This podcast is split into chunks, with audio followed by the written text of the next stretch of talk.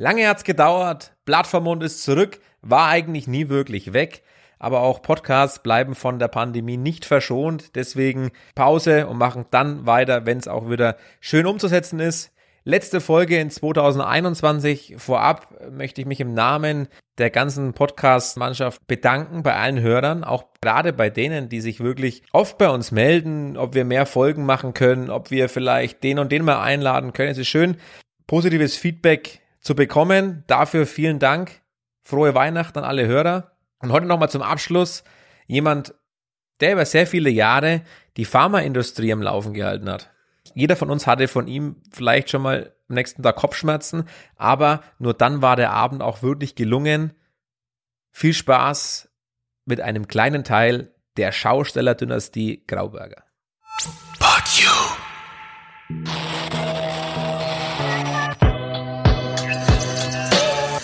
Blatt vorm Mund, der Podcast für Fürth, Franken und die Welt.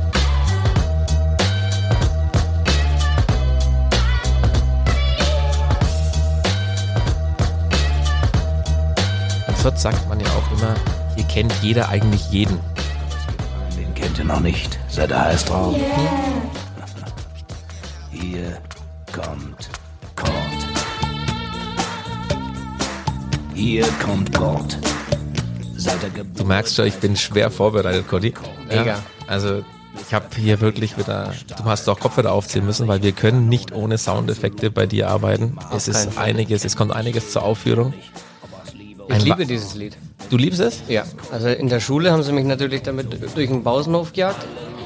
Aber du musst halt dann versuchen, da deine Waffen draus zu machen und zum Beispiel bei meiner Hochzeit drauf bestanden, dass ich. Das war deine Einlaufmusik, ne? An der Hochzeit. Ich, dass ich das nicht richtig finde, dass nur die Frauen das Lied haben, sondern ich will auch ein Lied haben. Ja, deshalb mal durch die Sandelise. Das weiß ich noch. Also ich, das kann ich mir noch. Äh, ich war da damals an der Empore oben und ich weiß noch, wie das, wie das Lied äh, kam. Das war, war witzig. Ja. Das war mein Special Effekt. Das war der Special Effekt. Ein weiteres Gesicht unserer Stadt, Kurt Grauberger. Viele meinen dich zu kennen. Ich bin gespannt, äh, ob sie dich danach immer noch äh, kennen wollen, wenn wir hier fertig sind. Nein, aber es ist so, äh, der Podcast äh, will die Gesichter unserer Stadt irgendwo ein bisschen vorstellen und ich bin der Meinung, da gehörst du auf alle Fälle dazu. Wahrscheinlich nicht nur du, sondern der ganze Familienzweig. Äh, Grauberger ist schwer bekannt in der Stadt Fürth. Nicht nur in der Stadt Fürth, wahrscheinlich in vielen Städten. Ja. Ich habe jetzt hier mal ich wusste gar nicht, normalerweise ist mein, mein Leitfaden immer ein bisschen so aufgebaut, dass hier oben Name, Geburtsdatum, Geburtsort und so und unter einem Beruf. Ich habe jetzt hier stehen, Schausteller, Reisender Wirt und ich muss jetzt auch, wir sind hier im, im neuen Café Hope, Barista. Klingt gut, ne? Klingt super. Das ist eine interessante Visitenkarte, wenn wir das alles auf eine drucken wollen. Ja, die wird groß. Wir bleiben gleich einmal bei dem, bei dem Thema, was dein Hauptberuf ist was ja letzten Endes kein Lernberuf ist. Mhm. Schausteller. Wenn dich jemand fragt, was bist du vom Beruf? Sag ich Schausteller.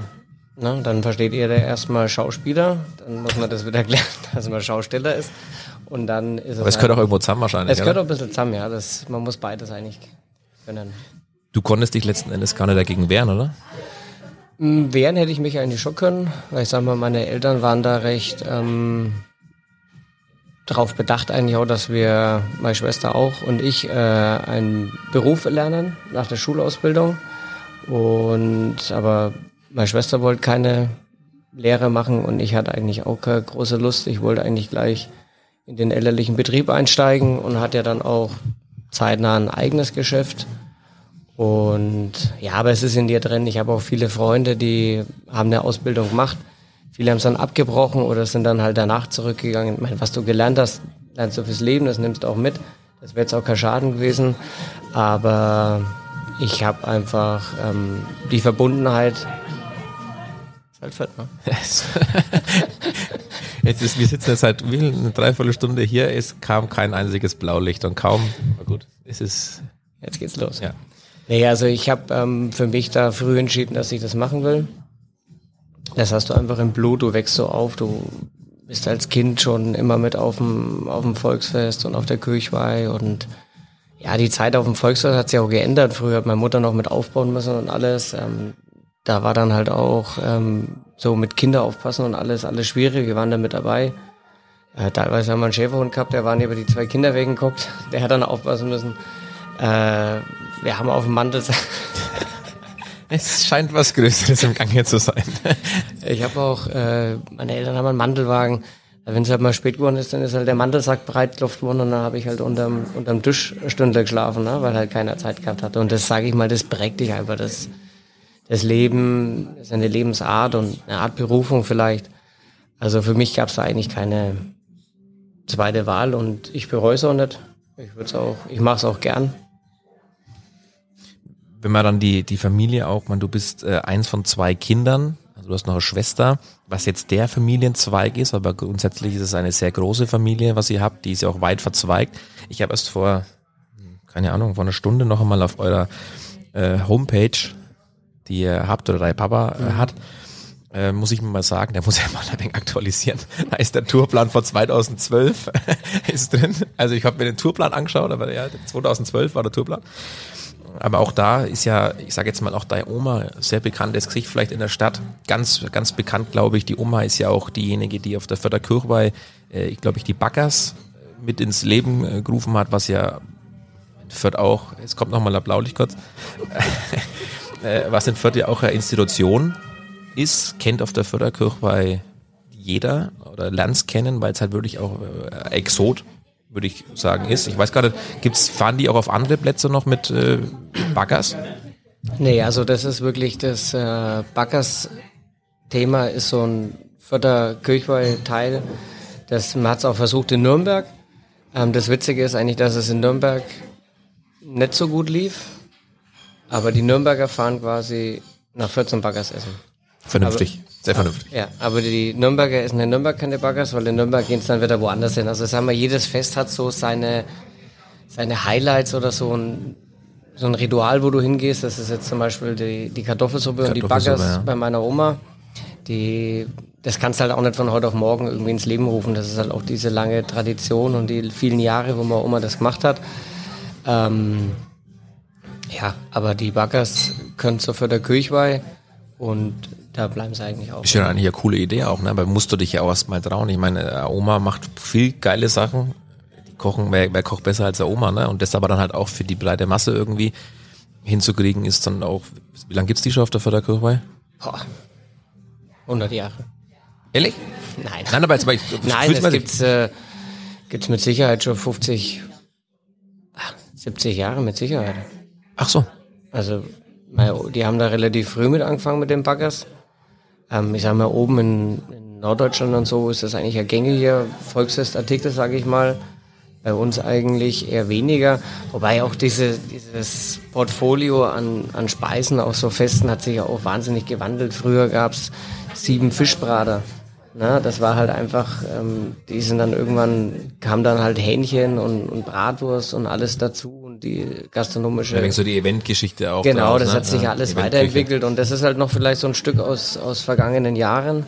Diese Backers ist ja auch enorme Arbeit. Also wenn ich das sehe, wie viele Leute daran arbeiten, Kartoffel reiben, den Teig machen, dies, jenes, tralala.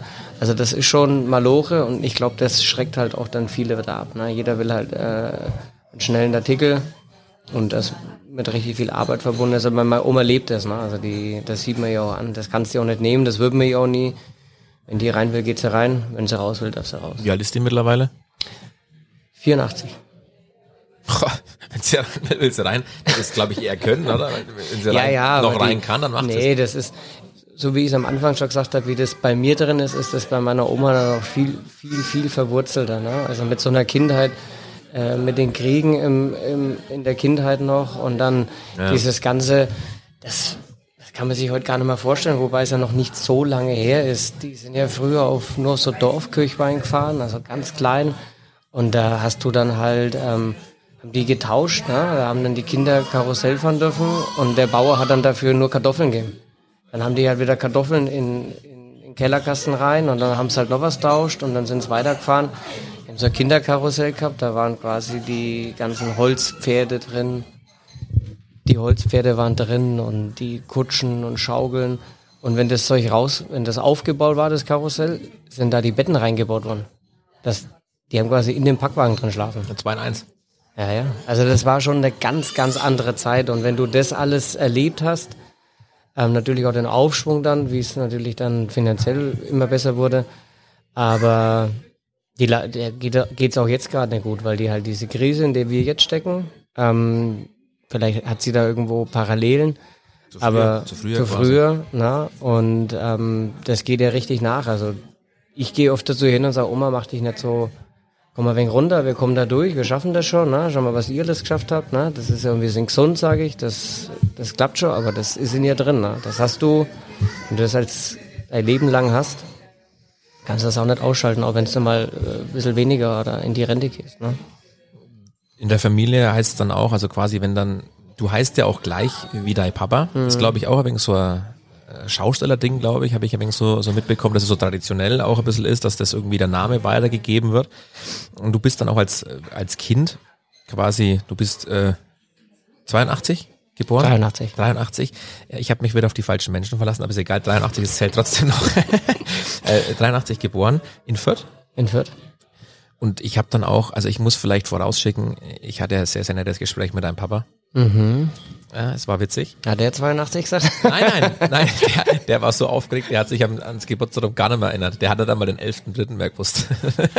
der war so auf, jetzt muss ich mal nachschauen. Sag, ja, alles gut, alles gut. mein Vater liebt das Mikrofon. Ja, nein, der ohne Mikrofon. Das war einfach nur reiner Austausch, Okay. aber es war, es war nett. Die haben einen ganzen Zettel auch, auch gefüllt.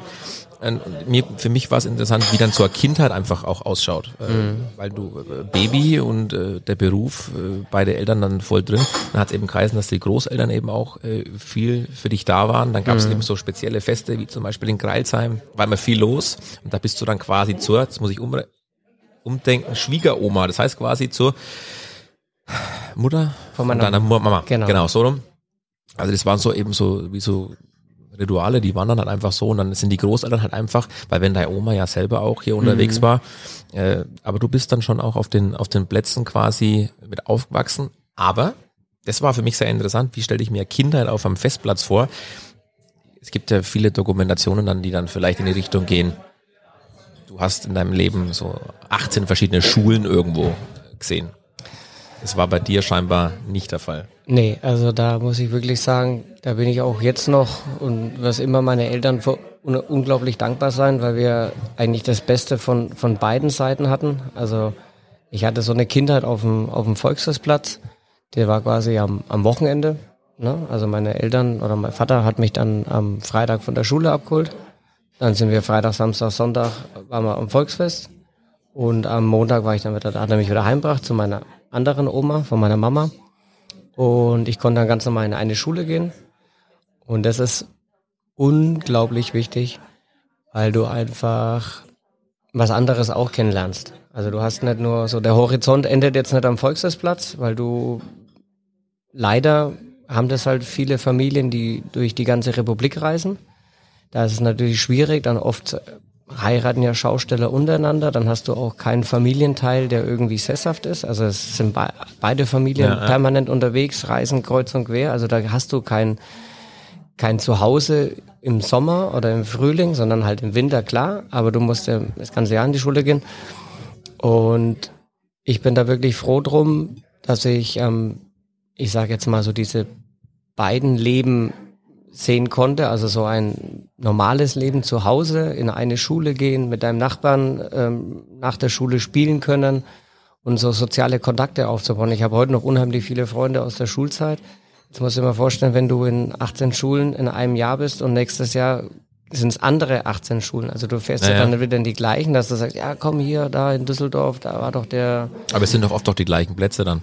Ja, aber es kommt natürlich je nach Geschäft an. Wenn du so ein, so ein Hochfahrgeschäft hast, dann musst du immer andere Plätze anfahren. Du musst ja immer aktuell sein. Wenn du immer in die gleiche Stadt fährst, bist du irgendwann mal einfach Ach so, dann ausgelutscht. wieder, wieder, wieder die Schaukel. Ne? Also du musst reisen. Du bist eigentlich gezwungen zu wechseln und deine Kinder mitzunehmen. Und wir hatten einfach das Glück, zu Hause zu sein, ähm, mit meiner Oma und ähm, diese, diese sozialen Kontakte und nicht nur dieses ähm, Schaustellerdenken und dieses Volksfestleben. Also beides ist super und beides ist einfach, fand ich für mich selber, für, für meine Entwicklung, von meinem Charakter und von allem einfach unheimlich wichtig, beides eben leben zu können. Warst du ein guter Schüler? Ich sag mal, gutes Pferd hüpft so hoch, wie es muss, ne?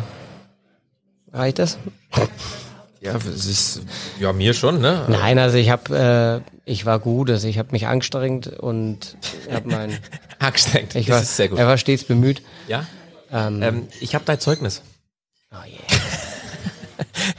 Und es ja, hier wird mit reichlich Tricks gearbeitet. Und es ist das Zeugnis aus dem Schuljahr 89, 90. Das war ganz schlechtes Jahr. Da hab ich, Es war das erste, ja, ja. erste Schuljahr. Erste Schule, ja. Erste Jahrgangsstufe. Da hatte ich einen schlechten Tag. Die Lehrerin hat hier, glaube ich, hat ein wenig Sau, glaub- Wohl, Wohlgemut, kann das sein? Oh ja. Wohlgemut? Also pass auf. Ich, Ich war mir nicht so wohlgesinnt. ja, oder ja, mal gucken. Pass auf, hör mal zu. Ich fand's ganz, ganz witzig. Kurt ist ein sehr lebhafter Schüler, impulsiv, offen und ehrlich.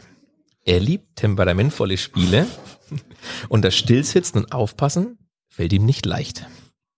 Ermahnungen gegenüber zeigt er sich einsichtsvoll. Kurt arbeitet im Unterricht eifrig mit und weiß oft etwas zu erzählen. Er ist aber auch noch verspielt und leicht ablenkbar. Bei den schriftlichen Arbeiten bemüht er sich meistens um Sorgfalt. Er muss aber noch mehr Ausdauer und Konzentrationsfähigkeit entwickeln.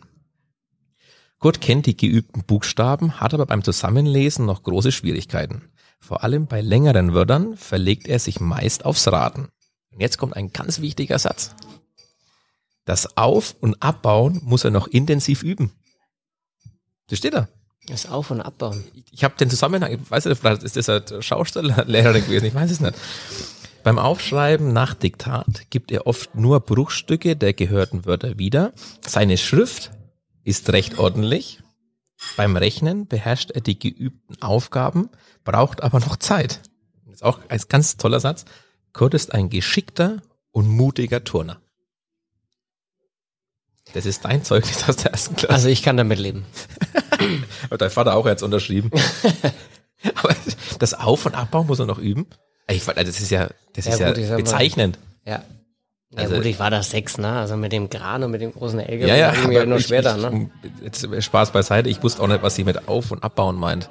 Ich frag's einmal. Ich Sagst verstehe du, es auch. Wohlgemut, wenn die 89, Kerber kommt. mal schauen, wenn ihr noch Verhältnis habt, frag sie mal. Aber auf jeden Fall, ja, das war dein Zeugnis.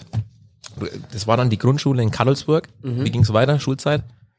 Äh, ich bin in Kattelsburg geblieben, ich bin dann auf die Hauptschule, habe da mein Quali gemacht und bin dann eigentlich direkt nach dem Quali zu meinen Eltern im Betrieb.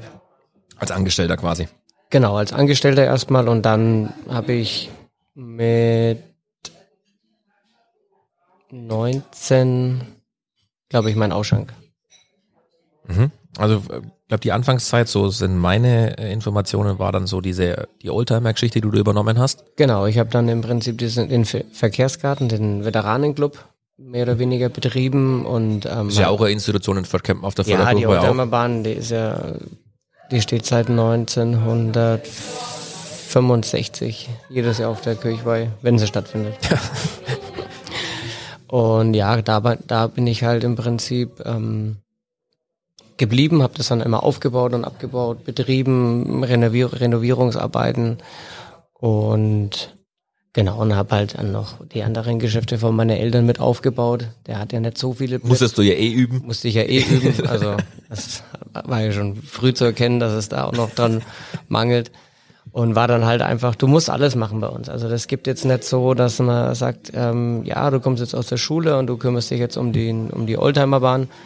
Äh, wenn die steht, machst du das und eine Woche später stehst du vielleicht schon am Grill und musst Bratwurstsemmeln ähm, verkaufen und eine Woche später musst in der Halle irgendwas schleifen und lackieren.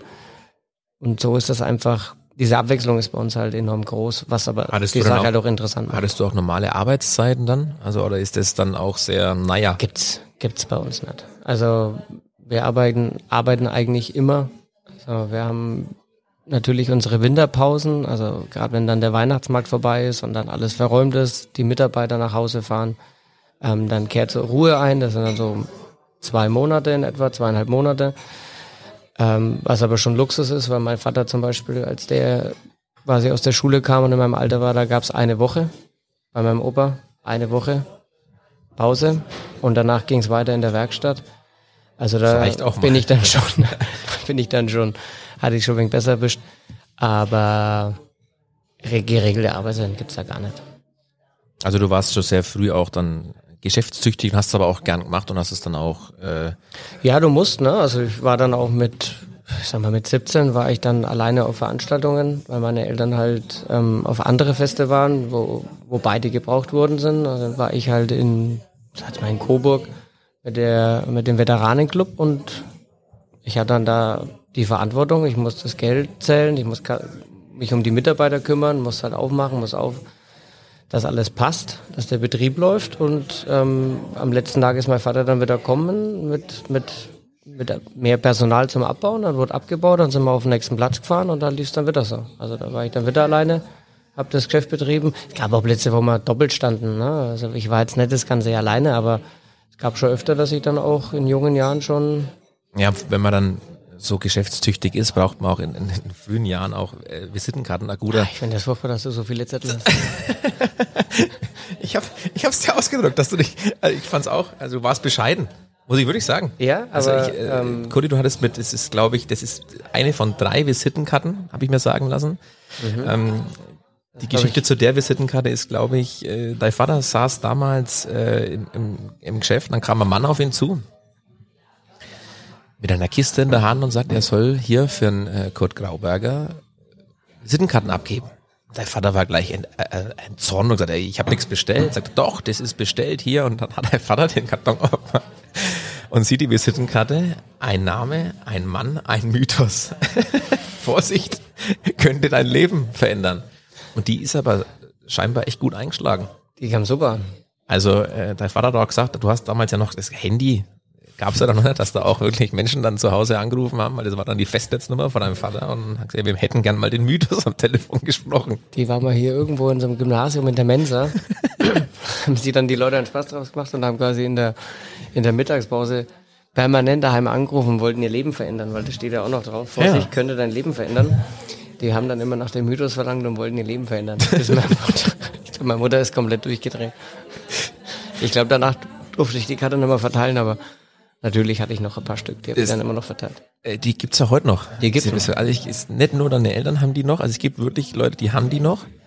Ja, die Und, war ja auch, also qualitativ, die ist eingeschweißt, ne? Also die ist natürlich auch Die hält fürs Leben. Die ist, Ja, die, ist ja fürs Leben gedacht, ne? Also Und dann gab's noch wohl eine, äh, wo du die Bildauswahl war dann oberkörperfrei mit Skibrille oder irgendwie was, irgendwie, oder irgendeine Sonnenbrille oder. Cappy und Sonnenbrille. Also du warst schon immer bescheidener Mensch, also selbstbewusster. Ja, da, daran hat's mir, glaube ich, nicht gem gemangelt. Also es hat auch dein, dein Vater so wiedergegeben, dass du auch in der Jugend schon, ich meine, wir kennen uns jetzt ja auch schon ein paar Jahre und ich glaube auch mit dir kann man echt äh, äh, Spaß haben. Nur, was auch dein Vater bestätigt hat, ist, du bist sehr geschäftstüchtig, nimmst dein Geschäft echt ernst und das also auch zu 100 Prozent. Ähm, aber zum Feiern kann man dich schon auch haben. Das glaube ich, das, das stimmt. Also das haben wir so spontane Sachen. Also aus, aus der Podcast-Geschichte hier könnte jetzt halt alles entstehen letzten Endes. Also es ist wirklich äh, alles offen. Im Normalfall, wenn die Zeiten normal wären, aber sowas hat man auch schon erlebt. Und ich habe dann auch, also dein Vater, ich glaube, der wird jetzt noch Geschichten erzählen, wenn ich äh, mehr Zeit gehabt hätte. Also er hat wirklich losgelegt und auch so, so aus der Jugendzeit, weil es mich interessiert hat, wie warst du als Kind und so. Und dann, dann gab es diesen Veteranenclub, weil du gesagt hast mit die Autos. Und äh, du hattest scheinbar auch mal ein Go-Kart. Oder so ein Auto. Dämmert's da irgendwie was, mit dem du angestellt hast? Fang du erst mal an.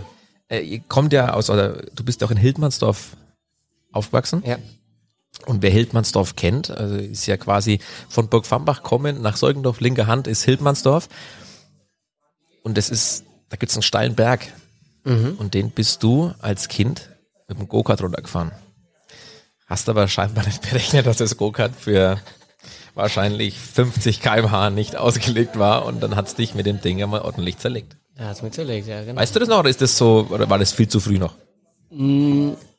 Das mit dem Goga, das weiß ich tatsächlich eigentlich nur vom, von Erzählungen. Mir ist das gleiche aber auch mit dem BMX passiert. Also von, äh, von Also du wärst echt einmal ein Das schöner Mann parallel. geworden, aber du hast so viel Ja. Gesichtsoperationen hinter dir. Da sind dann die Parallelen zur Frau Wolgemuth, ein mutiger Turner. Ja, ja. Dann halt ein, Ja, ja. Also mutlos. Aber wenn das deinem, deinem Vater so in meinem Kopf bleibt, ist es dann schon, also da, er hat nur, ich habe es mir noch aufgeschrieben, ah, wo ist es hier? Einen Berg runter, da hat er ausgeschaut, hat er gesagt. das, war, das war so die. Ja, ich glaube, das bleibt dann bei Eltern schon in Erinnerung, wenn du dann so, keine Ahnung, so Asphaltspuren im Gesicht hast und halt auf einer Seite richtig äh, zerschreddert bist. Aber gut, ich glaube, das gehört auch zu einer Kindheit dazu. Ne? Also klar, übertreiben braucht man es jetzt auch nicht. Aber Ja, gibt es einen alten Spruch, ne, was dich nicht umbringt, macht dich härter. ja, ich meine, und ähm, man, kennt, man rei- man reizt halt seine Grenzen aus und wer hat das jetzt nicht irgendwie schon mal einen Blödsinn gemacht, meint, dass da der Berg ist, kann jetzt auch keiner oh, aber der Berg dafür. ist krass. Also wer das, ich habe den Berg so richtig vor Augen gehabt, dachte mir, oh, da, irgendwie haben sie die Reifen Ich nicht hab- ganz so. Ich habe das halt so kalkuliert, weil es ja auf der anderen Seite wieder genauso hoch geht, dass es sich dann irgendwie auspendelt, aber Verkalkuliert. ich habe glaube ich noch bis zur Mitte geschafft. Also irgendwie, das ist ihm im Kopf geblieben. Aber ja, er hatte ich auch als äh, eifrig beschrieben, aber wie gesagt auch als, als ich würde sagen, Firebeast. Und äh, die, die Jugend war dann schon irgendwo auch äh, wahrscheinlich prägend. Äh, klar, wenn man dann auf, auf Volksfesten, auf Volksfesten aufwächst, jetzt habe ich es aber auch da aufwächst, äh, ist das natürlich wahrscheinlich auch ein ganz anderes Leben irgendwo als jemand, der vielleicht in einem ruhigeren Umfeld wahrscheinlich auf, aufwächst. Also was ist ein Volksfest? Das ist im Endeffekt eine Partyveranstaltung und du bist Teil der ganzen Partyindustrie, die es da halt in dem Moment gibt. ja, Ne? Und da musste halt, ähm, also zum einen haben mich meine Eltern das auch immer machen lassen, weil die auch gesehen haben, dass ich halt, klar, ähm, ich war viel feiern, aber halt in der Früh auch wieder da, ne? Und hab halt, ähm, Also du warst da, ja, ja, das, das, das deswegen habe ich auch gesagt, ich ja, war da. ja, ja. Habe ich auch ganz, ganz wichtig. Also der, die Überschrift heißt wilde Jugend. Du hast noch zu Hause gewohnt, dein Papa hat dich morgens gesucht. Und dann, ich habe es mir auch wirklich im, im Wortlaut aufgeschrieben. Also er hat dich gesucht und warst in dem Zimmer. Hat halt Vater gesagt. Ja, der hatte Angst, dass er kotzen muss und hat gleich am Abort geschlafen. Ja, Und hat er dich wohl irgendwo da verwurschtelt unterm, unterm Abort liegen gefunden. Und dann ist er wohl runter, sehr sauer und sagt, äh, mit dem brauchst du heute gar nicht rechnen. Und dann standest du in der Tür und hast gesagt, mit mir kann man halt schon rechnen. Genau. Warst da gestanden und hast gearbeitet. Genau. Also Dann kam eben der Satz, nimm sein Geschäft ernst, aber zum Feiern kannst du ihn haben. Ja, und ich sag mal, das war, ich habe dann daraus gelernt, ich habe dann einfach die nächsten Male wieder quasi auf der Kinderweihnacht geschlafen, bin gar nicht heimgegangen, habe ich mir das früh schon mal den, die, die Herfahrt gespart, aber Spaß beiseite, meine Eltern haben mich das machen lassen, gab bestimmt noch Tage, wo ich ein totaler Ausfall war, aber ich war halt trotzdem anwesend und dann, jetzt habe ich den Faden verloren. Du warst anwesend, ist ja Ich war richtig. anwesend, genau. Ja. Nee, du hast Deine, ich habe auch deinen Papa gefragt, was das Schlimmste war, was du jemals angestellt hast. Oh je. Könntest du dir da irgendwas vorstellen? Für mich das Schlimmste oder für alle anderen? Mich würden beide Sachen, beide Seiten finde ich ganz Also ich nett. glaube, das Schlimmste für meine Schwester war, als ich ihren Haberkuckkasten versteckt habe. Was für ein Kasten? Ihren Haberkuckkasten. Kennst du den Haberkuck nochmal? Nee. Du bist ein paar Tage älter noch, ne? Also das ist, So, ja, was ist, was ist das? Haberguck? Haberkuckkasten war so ein Lernkasten, glaube ich, in der ersten und zweiten Klasse, als er den bekommen, mit so Buchstaben, wo du halt lesen und schreiben gelernt hast, wenn ich mich jetzt richtig erinnere. Und den habe ich ihr abgenommen und habe ihn versteckt, sehr gut versteckt. Und ähm, meine Schwester hat mich sofort beschuldigt. Ich konnte aber mit meinem engelsgleichen Blick quasi alle davon überzeugen, dass ich es nicht war. Und meine Schwester ist quasi durchgedreht, weil sie den Kasten halt gebraucht hat. Ich Das hab ihn ist das Schlimmste, was du jemals gemacht hast? Äh, Für andere. Ach so. Meiner Schwester. Gegenüber wahrscheinlich. Ähm, in schlimme Sachen machen bin ich, glaube ich, ganz schlecht. Also mir fällt gerade gar nichts ein. Du hast doch mal einen Straubinger Minigolfplatz zerlegt. Ja, komm.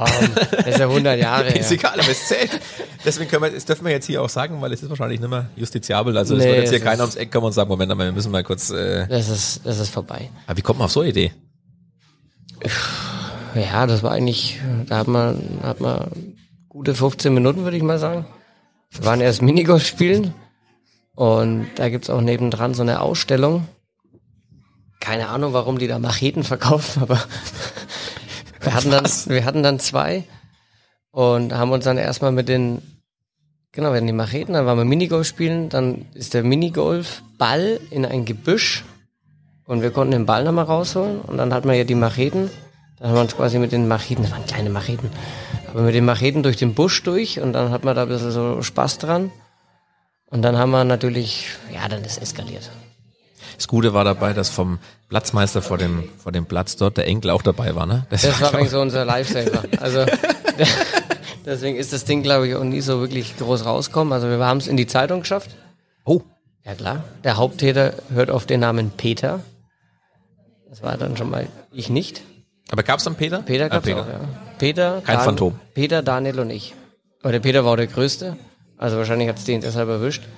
Ja, ich glaube, wir haben dann, wir sind dann da schon hingegangen, haben das dann klären müssen natürlich, also haben uns stellen müssen und dadurch, dass halt ähm, der eine Junge noch mit dabei war, glaube ich, ist das dann mit einer, haben wir was zahlen müssen, haben ein bisschen was reparieren müssen, aufräumen müssen. Jugendsünde. Genau, also wir haben jetzt niemanden verletzt, äh, wir haben mal Sachschaden betrieben, aber es war schon lustig. Noch sind wir in, in, deiner, in deiner Jugend, auch da, ich habe mich natürlich nicht nur bei deinem Papa äh, umgehört, sondern du hast ganz am Anfang auch angesprochen, dass du viele Freunde auf deinen auf deinem Weg hattest, auch was die, die Plätze so geht, was dann, dann letzten Endes auch Schaustellerkollegen sind, die dann mit dir aufgewachsen sind. Und da gibt's jemand, äh, nennen wir ihn Marco, der hat auch eine Sache, hat gar nichts mit Schaustellerei zu tun, aber hat mit dir auch äh, was erlebt. Und achte mal drauf, wie sehr er sich anstrengt, sauber zu sprechen. Ja, ich war mal mit dem Kurti. Da gibt's eine kleine Geschichte davon. Da, wir waren da sehr, sehr jung, blutjung, kann man sagen. Waren wir 16, 15, 16 Jahre. Ich weiß es nicht mehr, wie alt wir da waren. War mal eine kleine Truppe. Und sind wir zum Skifahren gegangen. Nach Gerlus. Ja. Äh, erster Tag. Es war sehr sehr neblig, es hat geschneit, geregnet. Wir haben relativ früh Schluss gemacht mit dem Skifahren. Sind dann ins Tal gefahren zu unserem Hotel und dann haben wir eine, eine so eine kleine Karussellbahn, möchte ich jetzt mal behaupten, äh, gefunden. Die war direkt bei uns vom Hotel. Und in die sind wir dann halt reingesteuert. bei der ganzen Geschichte so nach dem zweiten, dritten Schnaps haben wir dann festgestellt, dass da eine Karibik-Night ist. Oder Karibikabend oder ja, Karibikabend. Und dann haben wir ausgehandelt, dass wir jeder einen Freischnaps bekommen, was eigentlich voller Spaßsinn war, weil wir hätten da tot krank werden können, sein hinterher. Ähm, wenn wir uns kurze Hosen anziehen und kurze T-Shirt und Schlappen, dann gibt's für jeden Schnaps. Das haben wir natürlich dann getan haben uns sechs Mann hoch, jeder mit kurzer Hose, kurzes T-Shirt, Schlappen, sind wir in die Bar rein und haben da dann mal eine richtige Feier geschmissen. Bis dahin. Und dann? Also was der Marco da verwechselt hat, wir waren überhaupt nicht Skifahren an dem Tag. Wir waren nur in der Schirmbar. Achso. Ähm, ja, dann wurde es ganz wild. Also ich glaube, wir haben unser komplettes Geld an dem ersten Abend in dieser Schirmbar ähm, verprasst für diesen einen Freischnaps, den wir tatsächlich bekommen haben. Ähm, ja, danach kannte uns tatsächlich das ganze Dorf oder die, die haben uns sogar am Skilift erkannt, sage ich jetzt mal, mit Ski, mit Skiklamotten. Ich müsste, glaube ich, sagen, das war so mein erster Urlaub alleine. Wir sind dann noch mit dem Zug hingefahren, also ganz, ganz jung halt, ne, wie es halt so ist. Äh, Es war super witzig. Die haben uns dann, das war unser erster Tag. Wir haben da eingecheckt in dem Hotel, sind dann da in diese Schirmbar, äh, dann ist es eben eskaliert. Und wir durften einen Tag in dem großen Speisesaal mitsitzen. Und zum Frühstück waren wir dann schon, waren wir dann schon woanders, weil die schon schnell erkannt haben, dass das mit uns nicht gut geht. Wir waren dann irgendwo in so einer Kammer, wo uns wirklich keiner, keiner sehen konnte, wo wir keinen anderen Gast belästigen konnten. Safety Room quasi. Ja. Äh, war für uns aber auch in Ordnung. Wie hat, es, wie hat der Abend für dich geendet? Hast, noch, hast du irgendwie, äh, Ich denke, ich bin irgendwann irgendwo eingeschlafen. stimmt, im Schrank? Im Schrank wahrscheinlich. Aber Foto für dich, soll ich dir für dich geben? Ja? Bist, also das sieht echt äh, top aus. Also Ja, so. im Schrank. Das beschreibt, glaube ich, den Verlauf des Abends ganz gut. So hat er geendet. Das will er dir übrigens seit über 20 Jahren schon schenken. Jetzt über dich Jetzt haben wir ist es, ist es ein ganz, ganz äh, offizielle Übergabe. Das Foto wird äh, in guter Qualität nachgereicht.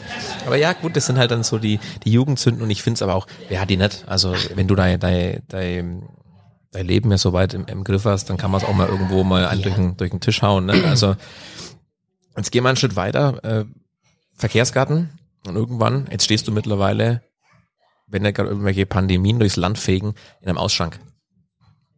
Wie kommt vom Verkehrsgarten. Fahren, Fahren und Alkohol hat doch eigentlich gar nichts miteinander zu tun. Aber Sollte man eigentlich nicht so verbinden. Ähm, ja, das ging so. Ähm, ich habe mich immer beworben in der Viertelkirche, auf der Viertelkirche mit einem Ausschank.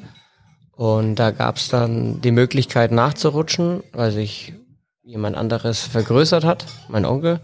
Der hat ein größeres Konzept eingereicht, das durfte er dann umsetzen. Dann wurde quasi der Platz von der alten Bierde frei. Und ich bin dann danach gerutscht und habe dann eigentlich den, den Standort, den Namen, die Hütte erstmal eins zu eins übernommen. War ja da auch jung, also 19 meine ich, dass ich war. Ähm, für mich war das natürlich wie Jackpot, ne? Bei mir in meiner Stadt in Fürth einen Ausschank auf der Kirchweih zu haben. Ich sag mal, der Traum jedes Schaustellers von Fürth ist bei mir dann da wahr geworden. Das heißt, es hieß vorher auch schon alte ist Bieren? auch alte Bürden. Ich habe das übernommen von meinem Onkel. Ähm, war noch damals ein anderes Geschäft, andere Brauerei. Ähm, habe auch das Team von meinem Onkel übernehmen können, was für mich ähm, sehr gut war, weil ich halt auch, weil mir die Erfahrung da auch gefehlt hat. Und ich sag mal, die Förderkirche ist jetzt ja keine äh, Veranstaltung, wo man irgendwie viel Zeit hat zum Lernen. Da geht's ja gleich am ersten Tag los. Und wenn du da keine Ahnung von hast, dann kannst kein Geschäft machen. Ne? Und Jetzt weiß ich nicht, ob ich dann zu viel erzähle, aber ich hau's einfach mal raus, weil ich es einfach. Für, ich feiere ich, ich feiere den Tag immer noch. Ich hab's halt dann auch, alle meine Kumpel wussten Bescheid, dass ich den Ausschank hab, und dann hab die natürlich alle eingeladen. Und wir haben dann da, ich glaube, ich habe mehr gefeiert als, als gearbeitet. Und in der Hütte gab's einen Safe. Der Safe hat aber nicht mir gehört. Der gehörte quasi der Angestellten, die den immer gebracht hat, auch während der Zeit von meinem Onkel. Und wir haben dann da das Geld immer rein, Geld rein. Und ähm, beim ersten Mal sag ich, Mensch, wie geht denn der Safe eigentlich auf? War eine Kombination. Ähm, dann sagt die Sonja, ah, da, da, da, X4532. Sag keine Ahnung, mach du das bitte auf. Dann hat die da das Geld rein und war alles gut. Feierabend geputzt. Ich noch mal getrunken mit meinen Kumpels. Dann ist die Sonja heim. Mein Handy war leer. Und der Safe mit dem Geld war noch in der Hütte. Dann kamen wir auf die Idee, nach fünf weiteren Bieren wahrscheinlich, dass wir den Safe jetzt einfach mitnehmen. Er war aber relativ groß, schwer und unhandlich. Was, was so, das, der Sinn vom Safe was der eigentlich Sinn von einem. Ne? Safe ist. Ne? Also habe ich da mit dem Philipp, Philipp den Ersten, ich glaube mit 1,5 Promille wahrscheinlich, äh, einer vorne, einer hinten, den Safe nachts um halb zwei wahrscheinlich durchs Kirchweihgelände getragen.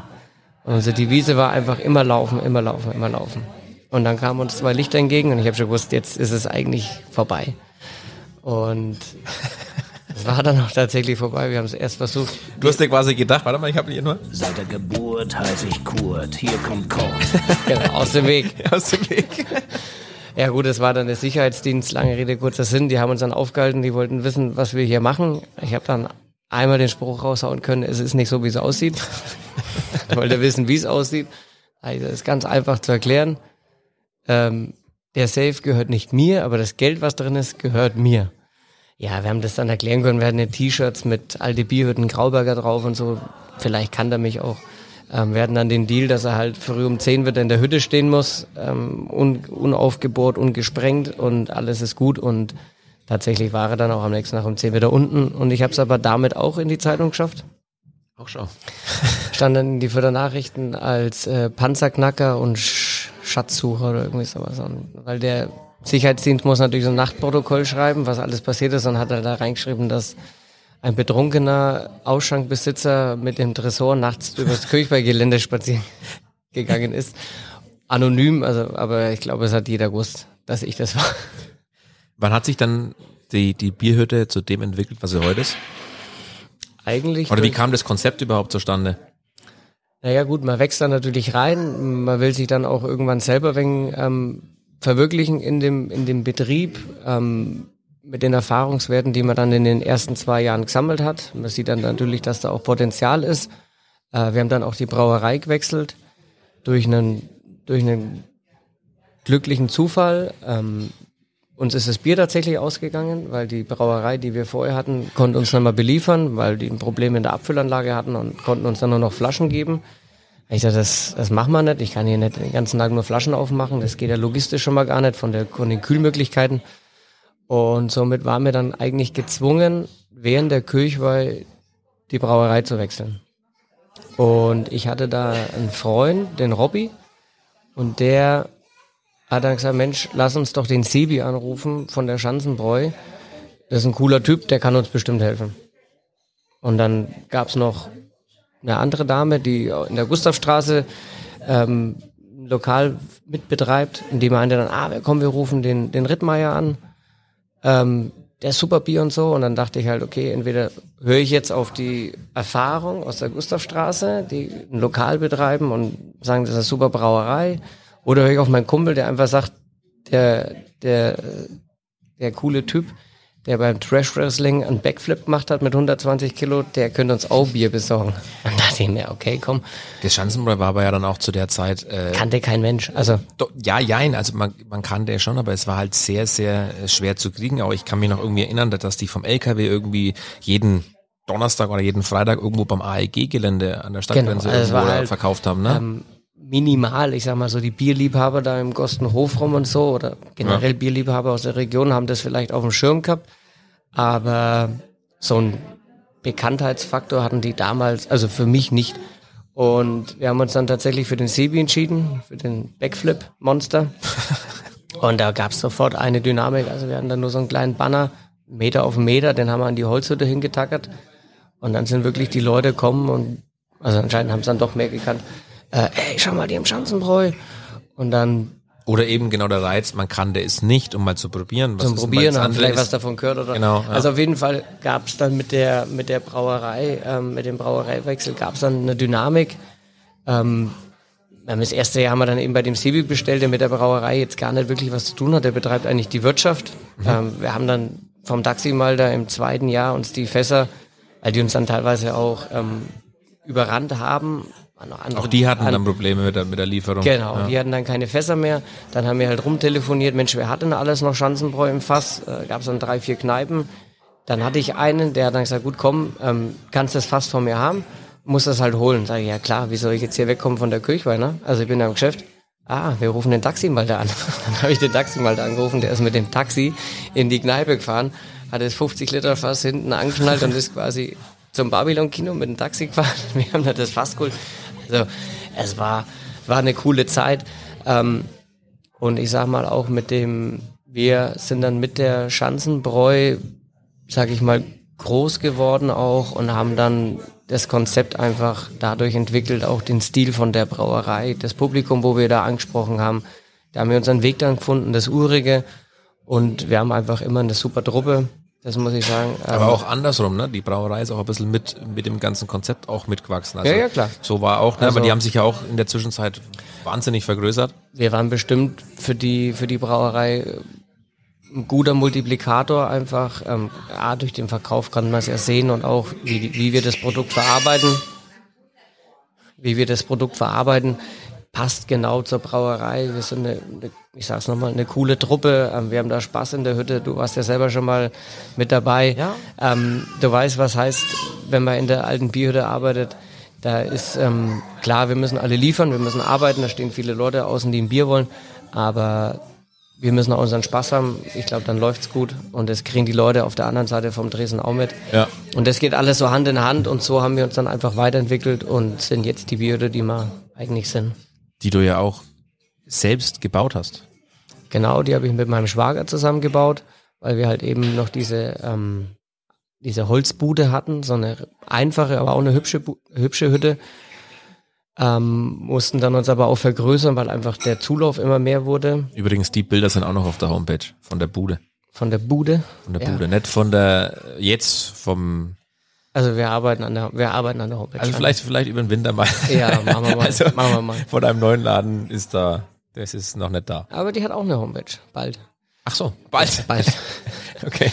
Nee, aber ähm, wir mussten uns da einfach weiterentwickeln, also weil einfach die Geschäfte auch ähm, besser liefen und habe dann mit meinem Schwager das ähm, neu gebaut. Der ist unheimlich begabt handwerklich. Ich habe das handwerkliche von meinem Vater in die Wiege gelegt bekommen und haben dann eine ganz gute Hütte zusammengebracht, sage ich jetzt mal. Und über die Jahre auch verfeinert, hat der Papa gesagt. Die wurde über die Jahre immer besser gemacht und weil du halt in der Aktion auch gemerkt hast, oh, da müsste man vielleicht noch da Lämpchen hinmachen oder da. Genau, und von dir hängen da ja auch ein paar Utensilien drin. Von mir nicht? Doch, äh, kleiner Doch. Bild, Bilderrahmen, das war das Einweihungsgeschenk, Nein. aber von meiner, von meiner Patin. Von deiner Patin. Die, als sie damals verstorben ist, hat die so ein Bauernzimmer gehabt, genau. Und da genau. hast du quasi, da ist mittlerweile und, von dem Bauernzimmer viel unterwegs. Und ich sag mal, so, so entsteht vielleicht auch so der Charme, den die Hütte vielleicht ausstrahlt, dass du jetzt nicht ich sag jetzt mal, irgendwo in einen Laden reinfährst und sagst, wir brauchen ein Regal, wir brauchen noch das, wir brauchen ja, ein paar Deko-Elemente, sondern das sind so ein paar Sachen, die zugetragen werden. Ich habe auch so eine Pfeife von meinem, von meinem Großvater da drin hängen, die mir mein Patenonkel geschenkt hat. Die hängt halt auch mit drin.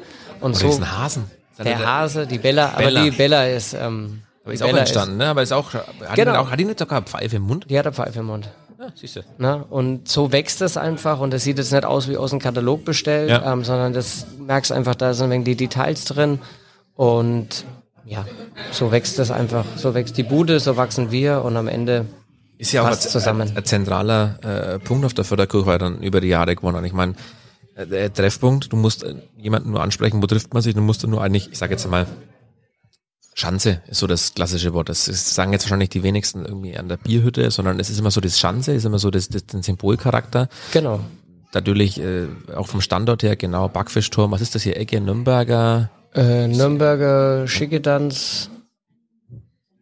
Gustav Schickedanz, Nürnberger Straße. Ja, genau, das ist an dem Eck eben, wo dann auch der Backfischturm steht. Ähm, also da ist ja, äh, ich sage mal, an Freitag, Samstag vor der Kirche bei, kommst schwer vorbei, ne? Kommst schwer vorbei. Es gibt schon noch mehr Stellen an der Küche, wo es mal eng wird, ne? Aber, ähm, ja, aber die sind ja heute nicht da. ja. also es ist ja, aber es ist halt der zentrale Punkt. Wenn man sich die Hütte www.kurt-grauberger.de, da sieht man die alte Hütte noch. Im Vergleich zu dem, wenn man sie heute kennt, äh, ist es schon enorm, wie sich's verändert wie hat. Wie sich's verändert hat auf alle Fälle. Also von der Größe her, von der Qualität her, mit äh, Biergarten, Anführungszeichen, rechts und links davon und äh, es ist ja wirklich immer, immer gut besucht und ich glaube, hier kannst, schaffst du es nicht vorbeizulaufen, ohne jemanden zu kennen. Also wenn du aus Fürth kommst, triffst du hier jemanden. Bist eigentlich mal da, ne? Ja, und du kennst aber auch immer jemanden, der irgendwo hier ist. Und jetzt hat sitzt man quasi gefühlt anderthalb Meter weiter hinten und jetzt hast du Kaffee auch noch. Wie funktioniert denn sowas? Ich dachte, du bist, sagt man nicht reisendes Gewerbe? Ja, ich, wir sind eigentlich reisendes Gewerbe und tatsächlich auch die ersten in meiner Familie jetzt, die stationär, stationäres Gewerbe betreiben. Ist halt alles, ähm, ja, auch der Situation geschuldet. Mm, du sitzt dann da, hast eigentlich wenig Perspektive, dir zieht's eigentlich so die, die Welt von, von die Füße weg. Du stehst da und ja, denkst du, wie das im Februar losging, dann, na ja, gut, da haben wir noch die Illusion gehabt, dass, dass ein Ostervolksfest stattfinden kann, ne? Hm. Äh, und dann hat man sich halt immer so von Fest zu Fest irgendwie die Hoffnung, ähm, an die Hoffnung geklammert. Ja, dann, okay, Sommer haben wir eh wenig, vielleicht dann der Herbst. Ja, der Herbst muss aber klappen. Dann war es der Herbst, dann hat man gesagt, na gut, äh, aber die Weihnachtsmärkte, die müssen ja auf alle Fälle. Also du warst wirklich so in der, in der Luft und wusstest gar nicht, wie es weitergeht, keine Perspektive. Ähm, und wie du sagst, wir sitzen jetzt eigentlich eineinhalb Meter hinter der Bierhütte. Ähm, wir hatten oder haben immer noch ein super Verhältnis zum Evi, zur Evi und zum Jürgen von der Kaffeerösterei Lapuzia. Und der hat mich tatsächlich mal vor, ich glaube jetzt vier Jahren, äh, mal während der Küche angesprochen, ob wir nicht Interesse hätten, damit einzusteigen in die Rösterei. Ähm, weil wir uns einfach gut verstehen. Er sieht, Mensch, du bist auf Zack, du bist tüchtig, das, er traut mir das zu, dass du das wuppst. Und ich habe dann aber gesagt, du Jürgen, an der Kirchweih über, über noch mehr Arbeit zu reden, sage ich, ähm, das wird, glaube ich, nix. Und war dann auch alles in Ordnung. Und in der Pandemie dann, in dem ersten Lockdown, habe ich dann ein bisschen Sport betrieben, war joggen und treffe den Jürgen zufälligerweise an einer Ampel. Und hey Jürgen, hi, ein bisschen Gratsch, wie es uns geht, halt die Perspektive fehlt und so. Und dann sagt er zu mir, ja, denk halt noch, denk halt noch mal drüber nach, was ich dir angeboten habe. Ja, was hast du mir angeboten? Naja, bei uns mit einzusteigen und so. Und dann habe ich gedacht, ja stimmt, ja genau. Und dann sind halt so Gespräche entstanden. Meine Frau, die wollte eh immer ein Café oder ein Restaurant haben. Dann haben wir uns halt die, die Räumlichkeiten nochmal genauer angeschaut an der Küche, weil rennst halt rein. Wir durften immer hier ein paar Gläser deponieren und alles. Ähm, haben uns das alles wenig so angeschaut und haben dann gesehen, okay, hier könnten wir wirklich ähm, was, was Hübsches machen. Wir könnten so ein Tagesrestaurant machen mit Frühstück und Mittagessen und könnten in die Rösterei mit einsteigen. Und haben dann halt ähm, ja, darüber philosophiert, wie wir es machen könnten, sind dann mit Jürgen und Evi uns eigentlich einig geworden. Stand jetzt ist es so, dass wir unser Restaurant betreiben, das Hope, und den Laden führen. Also wir rösten keinen Kaffee und weil das einfach sich jetzt nicht so verbinden lässt, dieses Schaustellerleben, was ja doch sehr fesselnd ist, und noch Kaffee rösten und Kaffee importieren, das wird dann zu viel. Aber wir betreiben das Restaurant und betreiben den Laden einfach als, als Sicherheit auch, weil wir im Prinzip immer noch nicht wissen, wie es weitergeht. Deswegen heißt das Kaffee auch Hope, weil es ah ja. im Prinzip so unsere Hoffnung ist, dass, dass es irgendwie weitergeht für uns, dass wir ähm, ja einfach eine gewisse Sicherheit haben, um halt ja wirtschaftlich weiter existieren zu können. Du hast mir jetzt eigentlich alle meine Fragen genommen und selber. Na gut, aber ist ja, die Frage wäre gewesen, äh, wie, wie schlimm oder dich oder die Branche eben Corona getroffen hat. Ich glaube, das kann mittlerweile jeder aus allen möglichen Medien sehen, dass die, die gerade so das Reisende und Schaustellergewerbe ziemlich hart getroffen wird und wahrscheinlich auch die Auswirkungen noch nicht ganz abzusehen sind, sondern sich so langsam erst anbahnen und das einfach auch hinten raus noch äh, kann sich vielleicht das eine oder andere Fest auch verändern, äh, weil es vielleicht den einen oder anderen doch nicht mehr gibt. Das so hart muss man sich einfach auch sagen. Ja, mit Sicherheit. Ne? Also ich sag mal, aufgeben ist jetzt für uns nie eine Option oder halt hinsetzen und sagen, ist alles scheiße. Oh, darf man das sagen? Ja, alles. Okay, super. Ja, immer. Ähm, halt hinsetzen und jammern, das liegt nicht in, in meinem Blut, sage ich mal, wenn er muss aufstehen, muss was machen, wie das Café dann, das haben wir auch alles hier selber umgebaut. Und also von der Inneneinrichtung über die Farbauswahl, das kam natürlich viel von meiner Frau oder eigentlich alles. Wir mussten es dann umsetzen. Ähm, wir mussten es dann umsetzen. Ja, gut. ja, ja, das klare Ansagen hier. Und ähm, das, wir müssen nach vorne schauen, das bringt nichts zu jammern, weil da hilft dann auch keiner weiter. Ähm, wir haben ja ein kleines Kind, wir haben ja auch Verantwortung. Ähm, wir wollen auch, dass unser Familienbetrieb weitergeführt wird. Also wir wollen jetzt nicht die Generation sein, mit der das Ganze endet.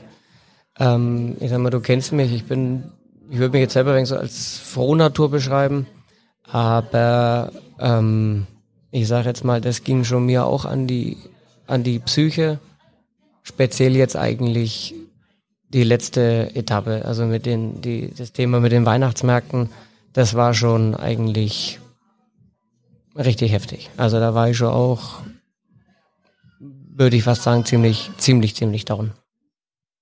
Ja, es ist existenzbedrohend irgendwo, ne? Das so alles halt irgendwo, das ja, alles kaputt die, geht, ne?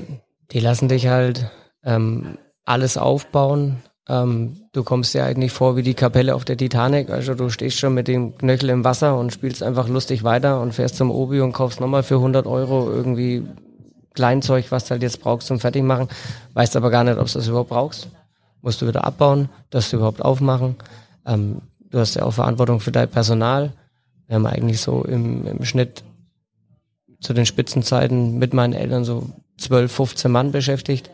Das sind Saisonkräfte, ähm, die haben auch nur die Feste, wo die ihr Geld verdienen. Danach fahren die wieder heim zu ihren Familien. Ähm, das nimmst du alles mit, ne? Die sind seit teilweise seit 10, 12 Jahren bei uns, ne? Das sind auch, der eine hat mich schon zum Fußball gefahren und alles, ne? Also das ist, ähm, das sind jetzt auch, wir arbeiten ja viel enger zusammen als jetzt vielleicht in einer, in einer normalen Firma von 9 to 5. Wir leben auch nebeneinander. Der, der Wagen von denen steht neben dem Wagen von mir. Wenn ich früh aufstehe, steht er neben mir auf. Ne? Also das ist, und das macht dich dann schon echt, ähm, das macht dich schon wirklich traurig, wütend und ähm, ja, du weißt dann halt einfach nochmal irgendwie zu helfen. Ne? Also für dich ist auch so, dass du sagst, okay, meine Reiselust ist nach wie vor da. Also das für dich muss es auch reisend weitergehen und das ist quasi jetzt Zwischenstation, zweites Standbein, aber definitiv äh, kommen wir wieder auf die Berufsbezeichnung, wirst du ein Schausteller bleiben und wirst jetzt kein Barista haben wir es vorhin genannt oder, oder, oder Gastronom, fester Gastronom, sondern du willst schon wieder raus.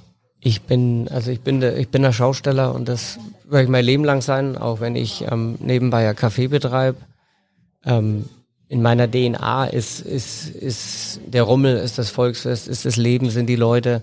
Ähm, das werde ich auch immer machen und auch wenn du dann so einen Moment hast, wo du richtig, richtig am Arsch bist, ähm, stehen wir dann trotzdem auf. Wir hatten ja dann das große Glück, in Gostenhof trotzdem eröffnen zu dürfen. Und ähm, wir haben das unwissend, ob wir aufmachen dürfen, trotzdem mit, mit der Überzeugung und mit der Liebe gemacht, wie als hätte man einen Fünfjahresvertrag, sag ich jetzt mal.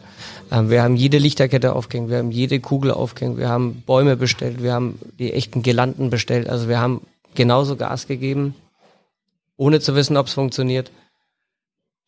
Weil das einfach in uns drin ist, ist dann wieder dieses Aufstehen, weitermachen, also nicht hinsetzen und sagen, ja komm, machen wir es halt nur halb so schön, weil wir gar nicht wissen, ob wir aufmachen dürfen. Also das ist in dir drin und deswegen, ähm, das bleibt auch wir machen das immer weiter, solange es geht, natürlich. Also ich denke, es muss auch, das haben wir letztes Jahr auch gesagt, aber es muss ja irgendwann mal weitergehen. Ne? Und du siehst jetzt auch einfach in Kostenhof, dass die Leute einfach dankbar sind. Wie viele Leute kommen und, und sich bei uns bedanken, dass wir das machen. Also wir machen es natürlich zum Geld verdienen, weil wir das brauchen. Aber wenn du diese Bestätigung von den, von deinen Gästen hast, die einfach nur froh sind, dass sie mit ihrer Familie sich an einen Holztisch stellen dürfen und, zwei Tassen Glühwein trinken können und dann beim, beim Nachhausegehen sich bei dir verabschieden und bedanken, das, das gibt schon viel zurück. Also das baut unheimlich wieder auf. Ja, das ist vielleicht dann, wenn diese Zeit auch irgendwas Gutes haben sollte, sind es vielleicht dann die Momente auch, ne? Dass man vielleicht auch wieder ein wenig feinfühlig wird für das, was eigentlich sonst immer normal war. Dass es eben nicht normal ist. Ja, ja also mein Förderkirchweih, wie gern, das ist ja auch ein gewisses äh, Ritual, so als ganz normaler Gast. Also wie, wie, wie oft oder wie, wie gern warst du auf der Förderkirche bei Eröffnungsfeiern, wie oft, ne, also ich meine, braucht jeder erzählen, wo man da überall war und was man da so gemacht hat und äh, wie oft man da was erlebt hat auch, ne? Was für Abende, dass man da hatte, egal ob vor dem Dresen, hinterm Dresen, also das ist ja schon irgendwo so der Punkt, ne? Ja, das ist, es ist einfach für einen Moment eine eigene Welt. Ne? Also schau doch mal die, die Stadt an, die ist super schön, aber jetzt machen wir die Augen zu und stell dir einen Kirch im Bauernsonntag vor. Äh, die tausend Lichter, die, die Düfte, Mandeln, hier, da, die, die, die glücklichen Gesichter, weißt du, das ist ja, das, das ist ja eine Blase, wo du da reingehst, wo im Prinzip alles happy ist. Na gut, und man muss auch ehrlichkeitshalber sagen, es nimmt dir ja keiner weg, weil es irgendjemand sagt, er findet äh, Kirchweine gut, sondern es ist ja was da, was einfach gefährlich ist. Das dürfen wir ja auch, das muss man ganz klar sagen, dass ja einfach äh, da jetzt keiner kommt und sagt, äh, nee, das machen wir nicht, weil das brauchen wir nicht mehr, es gibt schönere Sachen, sondern es hat ja auch einen, einen Hintergrund, warum solche Sachen verboten sind aktuell. Äh, klar, aber dass du halt schon, also ich glaube schon, ich freue mich schon wieder, wenn, wenn es wieder mal äh, soweit ist und du kannst auch ohne dieses eklige Gefühl. Also wenn du jetzt hier husten würdest, ist es schon wieder, weißt du, man ist jetzt so, so geschärft, so, oh, ist der vielleicht krank oder ist der, warum hustet der jetzt hier? Gott, oh Gott. Also früher hat kein Mensch, äh, wenn ich mir an einer Pizza, an einem Frühschoppen denke, was da für Flüssigkeiten über dich drüber geschüttet worden sind und äh, pfui.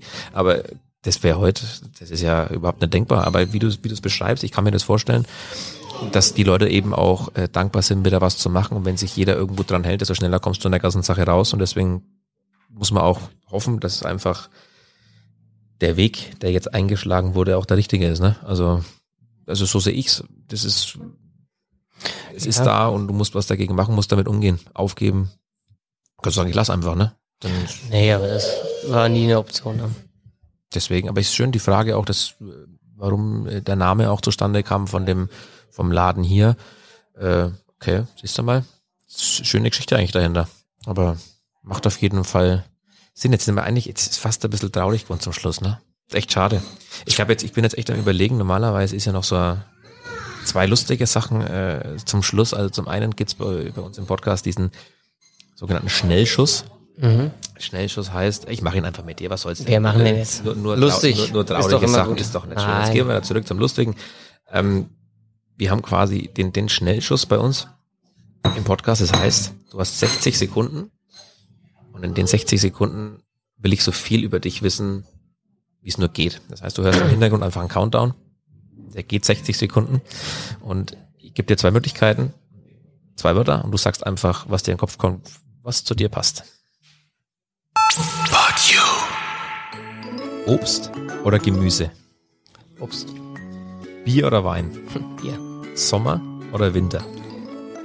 Sommer, Nudeln oder Pizza? Pizza, Fußball oder Tennis? Fußball, Meer oder Berge? Berge am Meer, Hund oder Katze? Hund, Sicherheit oder Risiko? Risiko, Süß oder salzig? süß, Und jetzt überleg dir, was du sagst. Kerwa oder Volksfest? Kava, MAN oder Mercedes? Mercedes, Hummer oder Schnitzel? Schnitzel, Film oder Talkshow? Film, Stadt oder Land? Land, Duschen oder Baden? Duschen, Mathe oder Sprachen? Mathe, Anzug oder lässig? lässig, Sport oder Sofa? Sport, am Sofa, Okay. Fernweh oder Heimweh? Fernweh, Ein noch? Rockmusik oder Schlager? Rock, Musik. Tja, das ist immer ganz netter. Manchmal kommt es so, es sind, es sind immer so knifflige Sachen auch dabei. Ja, ja, es ist ja, Das ist nicht aber, immer nur schwarz und weiß. ja, genau, aber das ist immer ganz interessant, was die, ich glaube, das ist dann immer so die ehrliche Antwort, ne? Die, die schnelle. Ja, naja, Ähm, gut, und am Ende unseres Podcasts, was echt, echt schön war, also der Einblick, ich habe jetzt auch ein paar Sachen noch, die ich noch nicht rausgefunden hatte, es kommt selten vor, eigentlich weiß ich immer alles, steht das Freundebuch. Und, äh, Freundebuch kennst du mit Sicherheit noch von früher aus der Schule, wird ja auch die ein oder andere mal zugeschoben haben und gesagt haben, hier Cody, schreib mal rein, was du da so hast. Und ähm, ich stelle dir einfach mal zwei, drei Fragen aus dem Freundebuch und hoffe, dass du da eine Antwort dazu hast. Hast du schon mal ein Geheimnis verraten? Also wenn es ein, es gibt ja Geheimnisse und Geheimnisse. Ich würde jetzt mal mit Sicherheit schon mal ein Geheimnis verraten, jemanden anvertraut, dem ich auch wieder vertraut habe. Aber wenn mir jetzt wirklich jemand was, ein echtes Geheimnis ver, verrät, wo auch was Wichtiges ist, würde ich es nicht verraten. Hast du schon mal ohne Unterwäsche das Haus verlassen? Ja, weil keiner mehr da war. Das ist auch sehr ehrlich. Hm, hast du schon mal gelogen und dich dabei erwischen, erwischen lassen? Eigentlich nicht. Also nicht, nicht, dass ich jetzt wüsste, weil Hast du noch Lügen- nicht gelogen oder dich nicht erwischen lassen? Ähm, ich lüge eigentlich nie. Flunkern würde ich vielleicht mal, aber lügen ist eigentlich nicht mein Ding. Schon mal jemandem eine Ohrfeige gegeben? Ja. Ehrlich? Das kann ich mir bitte gar nicht vorstellen. Du bist doch eigentlich so Ja, aber der Ruhige. äh, Ohrfeige hat schon mal gegeben. Hast du gut blau gemacht, ist Quatsch, ne? Also das ist, äh, wenn du schon mal. Na, wobei doch, wenn meinen Vater fragen würden, Ich habe mit Sicherheit, also in der Schule habe ich auf jeden Fall blau gemacht. Das ging bei meiner Oma ganz leicht. war ging leicht? Ja, Bauchweh? Auch weh. Klassiker. oh, Oma. Oh, Bauchweh. Ja. Magst du daheim bleiben? Ja, Ah, leg die wieder hin. Und dann gibt's noch eine Frage, die steht nicht im Freundebuch, aber die finde ich eigentlich immer ganz interessant. Hast du schon mal jemanden kennengelernt, den du besser oder lieber nicht kennengelernt hättest in deinem Leben? Mm. Nee. Eigentlich nicht. Also ich habe mit Sicherheit Menschen kennengelernt, die, die man nicht hätte kennen, kennenlernen müssen. Aber ich sehe das dann eigentlich eher so, dass du auch aus so einer Begegnung was mitnehmen kannst. Ähm, ich sag jetzt mal, meine Oma sagt immer, alles Schlechte ist auch für irgendwas Gutes da. Und selbst wenn du nur so einen riesen Deppen kennenlernst und einfach daraus deine Schlüsse ziehst, dass du bitte niemals so werden sollst, ähm, ist ja dann schon wieder was, wo du da mitnehmen kannst. Also ich sag mal, die Begegnung kannst du eh nicht beeinflussen und du musst halt einfach aus jedem immer das Beste mitnehmen und das für dich dann draus machen. Das hast du schön gesagt. Cody, mir bleibt eigentlich dann nur noch, wir machen jetzt kurz ein bisschen Ja. weihnachtlich, schön, ne? Äh, dir auch, euch auch frohe Weihnachten zu wünschen. Das Jahr ist, ist vorbei, das nächste kommt. Ich hoffe, dass das nächste Jahr wieder annähernd so wird, wie du oder wie ihr euch das vorstellt. Eigentlich der ganzen Branche wünsche ich das. Du hast jetzt zwar dein zweites Standbein, aber ich möchte dich einfach auch irgendwann gern wieder in der Hütte stehen sehen und möchte mit dir mal eine halbe trinken und äh, dass man vielleicht irgendwann zurückschauen kann. Jeder hat so seine Päckchen zu tragen, die letzten, die letzten Jahre, da ist keiner davon irgendwie befreit. Das heißt auch außerhalb von Corona, das Ganze irgendwie zu überstehen, um dass diese traditionelle Bierhütte einfach Bestand hat, dass die Förderkurve Bestand hat und dass das Ganze wieder so normal wird, wie es mal war. Das ist sehr schön. Das wünschen wir uns alle, ne? Dass es für alle, es gibt ja so viele Branchen, die darunter leiden, ne? Ähm, dass wir einfach alle da wieder ein wenig rauskommen. Du hast im Prinzip alles gesagt. Ich wünsche dir auch noch schöne Weihnachten, guten Rutsch, bleib so wie du bist. Vielen Dank für, den, für die Zeit, die du dir genommen hast. Und Sehr gern. Und ein, eine Sache müssen wir uns noch, die versprechen wir uns jetzt hat, sollte die Förderkirchweih wieder stattfinden, wie sie war, gibt es ein Förderkirchweih Cover Special. Auf alle Fälle. Aber mit allem. Mit allem. Mit, mit allem. Volksmusik, Blasmusik, Bier und. Mit der Quetschen am Dresen. Alles. Mit einer Runde Schnaps fürs Personal. Wir machen da all in und ich hole dir wasserfeste Hülle für dein Mischpult, dass da nichts passieren kann, weil sonst ist das nämlich durch. Ja, das ist, ähm, da freue ich mich drauf. Also das da machen wir auf alle Fälle. Ganz geil. Alles klar. Cody, vielen Dank. Jo, bitte.